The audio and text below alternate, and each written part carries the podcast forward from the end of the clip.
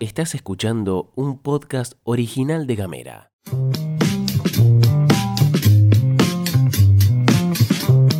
Llega el verano y adoramos ir al Parque Nacional a prendernos un fueguito.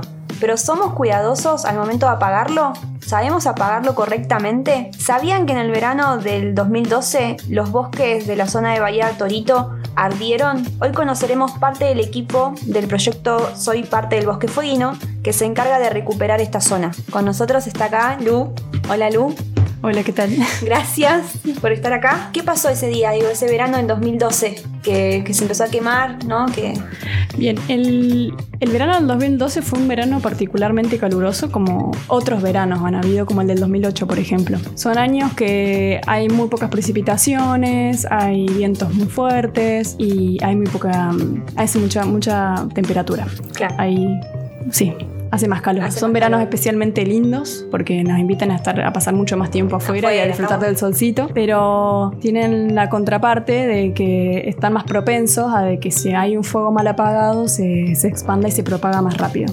Que fue básicamente lo que pasó ese verano en Bahía Torito. Y ese día, esto, ¿no? Esa- esos días que pasó todo esto, ¿no? Porque entre que hay alguien que hizo lamentablemente un fuego, no lo terminó de apagar bien, y las condiciones climáticas generaron todo este tubo de humo, ¿no? Sí, lo que pasó, que la verdad es que vale la pena contarlo, Sí. es que las personas hicieron un fueguito en, en uno de los peores lugares que podrían haber elegido para hacer el fuego, que es a los pies de un árbol, o sea, en la base de un árbol muy grande, muy añejo, pero que además eh, era una zona de turbal. Entonces, estas dos condiciones de la turba seca, porque yo creo que si todos nos remontamos algún verano caminando sobre la turba, nos pensamos con la turba húmeda, que se nos hunden los pies, que se nos mojan, pero bueno, estos veranos, que son particularmente secos, la, turba se seca. Y la propiedad de esto es que es un material sumamente combustible porque todos los espacios que antes estaban llenos con agua se empiezan a llenar con aire, Claro, que es lo que ayuda a propagar el fuego rapidísimo y de una forma que no le podemos ver a priori. Como que el fuego se hizo a dos metros de una laguna sobre la turba y a los pies de un árbol. Las personas apagaron el fuego, tengo entendido, le Claro. echaron agua y se fueron tranquilos de que lo habían apagado. El punto es que como estaba tan seca la turba se empezó a quemar por abajo y muchas horas después recién se prendió fuego. Eso es como que se, Ah, man- se claro. estuvo quemándose por debajo las raíces y de la turba hasta que se levantó viento y, la- y cuando se levantó el viento se pudieron como expresar las llamas. y ahí arrancó y no, Y ahí arrancó y no paró. no paró. Eh, cuando la gente de Torito se dio cuenta, dio aviso, también hubo una reacción un poco lenta quizá, pero bueno, en el momento nadie se hubiera imaginado que, que iba Claro, a pasar estamos esto. hablando 2000, digo, ¿no? Estamos en términos 2012. eh, ambientales también, ¿no? Como estábamos nosotros Sí. como sociedad en ese momento, Sí. ¿no? Hoy estamos como, claro, sí, quién va a hacer fuego tal vez, pero en ese momento, este, Totalmente. Y esto, y esto está bueno lo que, me, lo que me recordás, porque es importante marcar como que este incendio marca un antes y un después Claro. en el comportamiento y en las políticas que se tomaron. Eh, porque antes de ese, de ese incendio no estaba prohibido hacer fuego, era algo que todo el mundo salía y hacía un fueguito, porque la, la realidad es que las condiciones normales de acá es que son bosques húmedos. De repente pasa que hay años particularmente secos y, y bueno, y estas probabilidades aumentan muchísimo. Entonces, antes de, de ese incendio, que yo creo que no, no fue ni el primer incendio, ni el más grande, ni, ni- ni tiene características, no sé, tan especiales, porque la verdad es que hay un montón de bosques incendiados en la isla, previamente también. Claro. Nada más, la diferencia de este, o lo, lo que tuvo este, es que toda la, la sociedad se dio cuenta de lo que estaba pasando, porque la columna de humo se veía desde Ushuaia en algunos días, desde Tolwyn, que Tolwyn está a 70 kilómetros, pero sin embargo claro, se, se, ve, veía. la gente estaba... Y además se quemó un, un lugar turístico que es emblemático para los caminantes, que es parte del Paso Beban. Entonces, todo esto hizo que llamara muchísimo la atención de la comunidad y que, y que haya como bastante más presión para que se tomen medidas.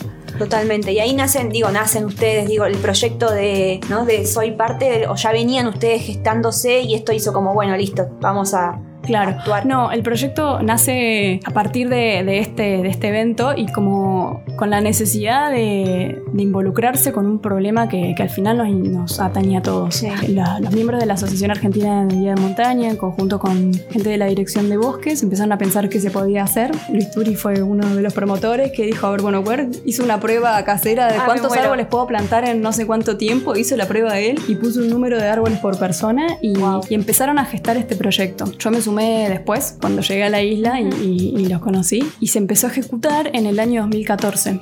Al principio con fondos que venían a través del Banco Internacional de Fomento que estaba como administrando parques nacionales Claro. y después con fondos de la Ley de Bosques que son con los que nos financiamos hasta el último minuto. También recibimos apoyo de varias organizaciones, Newsan, bueno, Tante Sara y el apoyo de, de los clubes Ah, de eso montaña. O sea, también Sí. la, gente, digamos, propia de acá, los empresarios, bueno, empresas Sí. de acá también colaboraron en, en el proyecto. Mm, Sí, desde muchas bueno. maneras. Los, los clubes eh, Andino Ushuaia de Río Grande y Amigos de la Montaña se sumaron y apoyaron esta iniciativa que había como empezado la Asociación de Guías de Montaña. Y bueno, y entre todos se empezó a gestar y empezó a andar y, y no paró hasta que cumplió sus objetivos. Tremendo.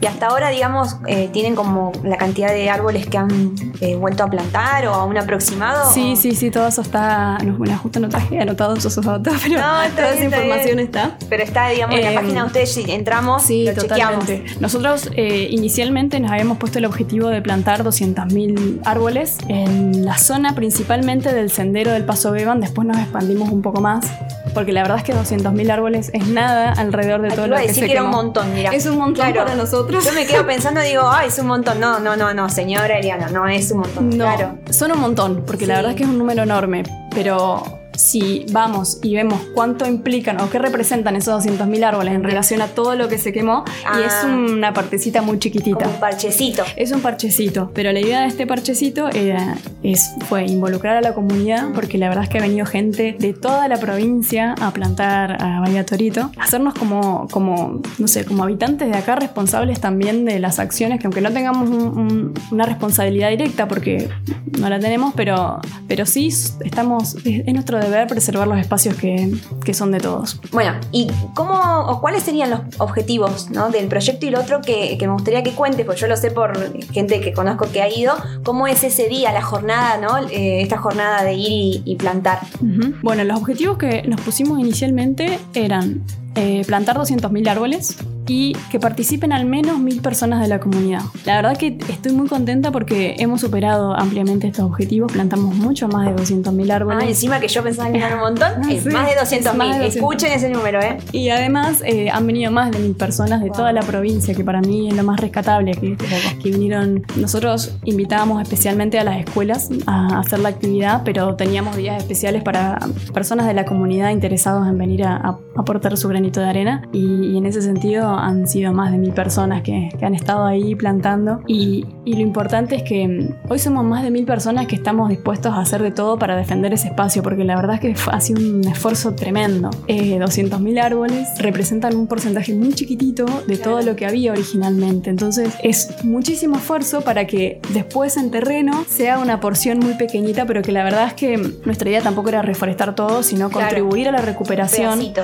generar como pequeñas cuñas donde el bosque pueda crecer desde ahí y ser semillero para seguir colonizando las, las otras zonas. Buenísimo. ¿Y cómo era el día? O sea, eh, ¿cómo qué era? ¿Es un solo día que iban a replantar? ¿Había más? No, la, la Actividad. actividad, la propuesta está, es, es muy linda porque la verdad es que compartimos dos días enteros con un grupo de personas que con algunas podíamos conocernos, con Otros otros no, no. claro, y, y es toda una experiencia compartir tanto tiempo con gente que no conoces. Es súper gratificante. Y lo que hacíamos es juntarnos todos en palacios o en algún punto en la ruta. Íbamos a, al- a un banco de plántulas, que es un lugar donde la, la densidad de regeneración es muy alta. Entonces nos permitía de ahí extraer los plantines que íbamos a utilizar para, para plantarlos en la zona quemada. Este método se llama repique directo. Y no es que cualquiera puede ir a sacar plantines, sino nosotros eh, coordinamos con la gente de la dirección de bosques, les proponíamos lugares, ellos nos autorizaban. Siempre tratábamos de que los lugares sean los más cerquitos al incendio para que mantengan más o menos la genética del lugar y además para que la logística también sea más, más sencilla. Claro, esto no es ir, saco de cerca del bosquecito de mi barrio y llevo Claro, para allá. No, no, no, no, tenía no, toda no. Una cosa porque además eh, la sacábamos a raíz desnuda, entonces los árboles tenían que pasar el menor tiempo posible fuera de la tierra para Claro. que no se dañen las raíces ni se sequen. Eh, y ahí está la parte en que todos se asustaban porque eh, la propuesta es sacar 200.000, eh, perdón, 200 árboles por persona que Wow. multiplicado por la, can- por la Claro, cantidad de gente de ese grupo podían ser alrededor de 2.000 o 5.000, o sea, depende del tamaño del grupo. Y entonces cada persona tenía como la responsabilidad de sacar y plantar 200 árboles. Wow. Eh, eh, es, eh, era, es una tarea súper ardua, pero la verdad todos teníamos muy contentos.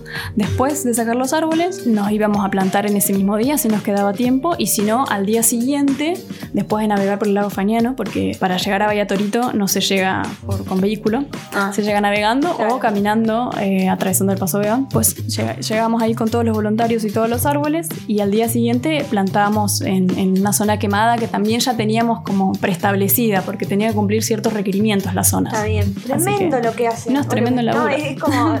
Yo algo conocía, pero cuando uno no lo baja como en, en pequeños pasos, decir, Sí. claro, es como toda una logística, ¿no? Eh, Lu, otra cuestión que, hablando de este tema, ¿no? De los incendios, ¿qué recomendaciones nos podrías dar? Como, bueno, ok, quiero hacer un, un fueguito, ¿qué tengo que hacer yo cuando me retire del lugar, ¿no? ¿Qué hago? ¿Cómo me, me cercioro de que lo dejé bien apagado? Si vos tenés algún tipo de, de tip, tips. ¿no? De dato que nos puedas dar. Bueno, antes igual quería, vamos a hacer como un repaso de algunas cosas de antes y después del incendio. Eh, este incendio, por, por lo que contábamos antes, de que fue súper visibilizado, le tocó la fibra emocional a muchas personas que laburaban llevando turistas o a caminantes. Entonces, este incendio marcó un antes y un después, como en esta historia forestal o, o de conservación de los bosques de la isla, y se tomaron una serie de medidas que la verdad que son bastante positivas. Por un lado fue que la provincia adhirió a la Ley Nacional de Bosque Nativo.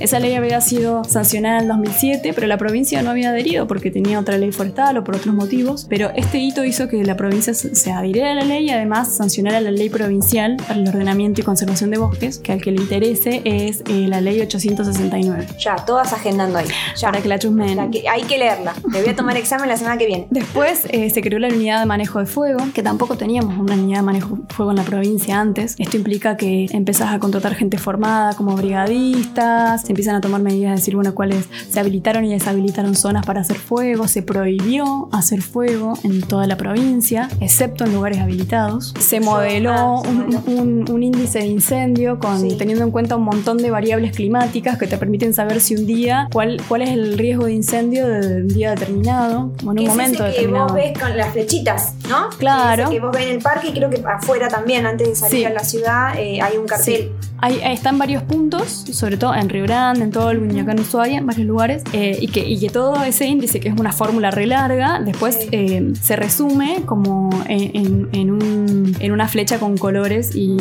y niveles de riesgo de incendio. Entonces, en estos lugares habilitados, que también están disponibles en las páginas de gobierno, yo en este momento no las recuerdo bien, pero están, están disponibles, ahí te dice cuál es el riesgo de incendio y si el riesgo es bajo, se puede hacer fuego en los lugares habilitados, pero Bien. si es alto, Sí. no. O sea, Ah, ni siquiera podemos no, ni hacer- siquiera en los lugares habilitados. Y, y acá está el porqué, porque muchos lugares habilitados están dentro del bosque. Claro. Hay muchos fogones porque, bueno, somos una provincia que afortunadamente estamos rodeados de bosque.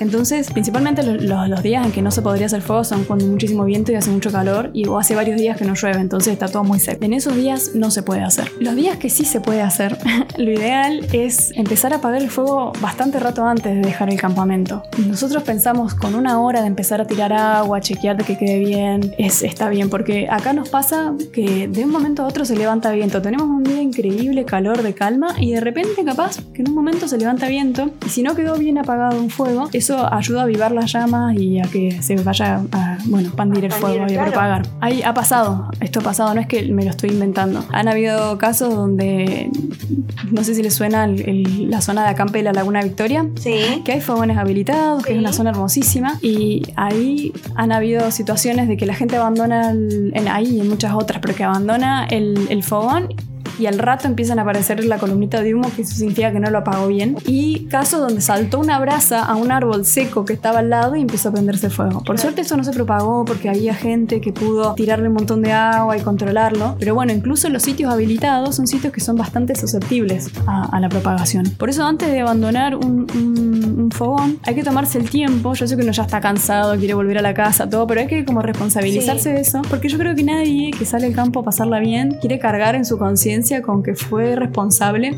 Responsable porque estuvo directamente involucrado en el fuego o porque vio que, que había malas prácticas y, Sí. y no intervino de alguna manera. Y llevarse eso a la conciencia de que después se conviertan en un fuego como el que pasó en Torito y en otras partes de la provincia. Entonces, empezar a apagarlo antes, tirarle muchísima agua. Ya está fuera de los protocolos utilizar tierra, porque acá vimos con, por esta cuestión del viento que no sirve, porque lo único que funciona, hace es como claro. aplacar el fuego, pero si se levanta viento ayuda a avivarlo, entonces la tierra no funcionaría No para funciona. apagarlo. Tirarle mucha, mucha agua. Y prestar atención detalle de decir, bueno, ¿dónde se hace un fuego? Tiene que estar muy cerca de una fuente de agua, en zonas que, que estén levantadas del suelo, con piedra, que no haya material combustible o vegetal debajo. Nosotros acá tenemos la prohibición de hacer fuego, pero la realidad es que en otras provincias no está prohibido. Entonces uno dice, bueno, voy a hacer fuego en otro lugar porque no está prohibido. Pero bueno, no está de más Es, es como un conocimiento que te llevas Sí. para todos lados, o sea, donde Sí. vayas. Decir, bueno. ¿dónde? Pensar dónde. No, no en lugares donde no haya agua, porque muchas veces nos vamos a la parte alta de la montaña y no hay agua. No hay agua. No, Y sí hay vegetación. Digo, en Laguna del Caminante, no sé, en Cortés, o sea, zonas muy lejanas, no, no tenés, ¿no? No tenés agua. Igual estaría prohibido. ¿eh? Claro, está prohibido, pero digo, la Pero gente sí. se va y piensa que lo puede hacer y no, no, No, hacer. Eso, siempre a orillas de los ríos, en, en sustratos rocosos o arenosos, porque ahí sabemos que no se va a propagar. Y siempre cerca del agua. Nunca, nunca nos tenemos que olvidar de eso. Y es importante que cuando vamos a un campamento, porque la, hay que, la realidad es que a todo el mundo nos gusta el fuego, porque te invita a reunirte, a conversar, a compartir, a comer algo rico. Pero bueno, hay que hacernos responsables de esos fuegos y, y siempre tener presente con qué lo voy a pagar, con qué, qué me estoy llevando para pagarlo. Exacto. Nosotros en Torito, que hay un, un fogón que está muy bien preparado, la verdad, hemos hecho fueguitos para aprender estas cosas de cómo, qué deberíamos hacer, cuánta agua necesitamos para apagar un fuego. Y la verdad es que se necesita bastante agua. Y, y como la última, una vez que le tiraste mucha agua y esperaste un rato y viste que no se es, empe- es tocar, tocar la, la zona y, y- y ver que no tenga nada de calor. Claro. Si quedan pedazos grandes de tronco, removerlos, que no- porque de repente te queda una bracita ahí aden- adentro y no la viste y no le tiraste Claro, agua. dentro del tronquito, ¿no? Porque Sí. hay tronquitos que te queda adentro, no te diste Sí. cuenta y romper aunque sea, ¿no? Sí, y mojarlos bien. Hay gente que tiene bidones y, y moja los troncos esos en el agua, los pone adentro. Eh, son como, sí, pequeños tips que ayudarían a, a que un fuego quede súper bien apagado, sin perder de, de vista que acá está prohibido. Exacto. Entonces, Tener en empezar a practicarlos en los lugares es en que están eso, habilitados. como- digo, como si- siempre decimos en casi todos los podcasts, ya a esta altura deben saber el, de memoria el cierre de- del podcast. Digo, a- aprender, eh, investigar, no quedarse con eh, solamente esto que estamos charlando, seguir pensando, hacer ¿no? el habitúe de, bueno, ok, voy a salir, cómo me organizo, cómo puedo cuidar el ambiente, porque al fin y al cabo lo queremos valorar, esto que vos decías, ¿no? Es fuente de trabajo para muchas personas, Mm. ¿sí? Entonces hay que aprender a cuidarlo, entenderlo, tomarse ese, ese tiempito y cualquier cosa, si pasa algo, tenemos también los números de emergencia, si vemos algo, ¿no? Reaccionar, llamar por teléfono o también acercarnos, ¿no? A la persona y decirle esto no está bien, ¿no? Digo, eh, hacer también Sí. un poco de conciencia en ese sentido. Ahí ahora me, me diste pie Sí. para decir que, bueno, también entre las acciones que se hizo fue habilitar el 103, que es el número de defensa civil. 103. Ustedes recuerden el número de la ley de, de bosques y ahora el 103. Vamos como recapitulando. Perfecto. Que es un número de teléfono donde se pueden canalizar avisos de fuego, ya sea porque hay un incendio, o porque hay personas haciendo un fuego donde no corresponde. La verdad es que no- uno nunca sabe cómo va a reaccionar el otro, entonces es difícil alentar a que vayamos a decirles que apaguen el fuego cuando veamos porque no, no sabemos quién está del otro lado ni qué día tuvo, si tuvo un bien mal día. Pero bueno, está, están estos otros canales que es avisar al 103 o avisar a, a no sé si estamos en un área protegida, por ejemplo, como Playa Larga, Claro. a guardaparques o la provincia, cuando vemos que haya gente haciendo fuego en los lugares que no, Que no, son los que habilitados. no son los habilitados. Bueno, como vimos recién, bueno, vimos y escuchamos en realidad a Lu, eh, tratemos de estar informados, informadas en todo lo que está pasando, cuidando, cuidarnos a nosotros mismos, cuidar el ambiente en el que estamos. Como siempre decimos, si conocemos lo que nos rodea, lo podemos valorar. Más específicamente los bosques, ¿no? Que los amamos y nos encantan. Invitamos a todos a seguir eh, las redes sociales de Gamera, de los chicos de Soy eh, parte del Bosque Fueguino y también de quienes habla, de A.Ush. Los esperamos en el próximo episodio.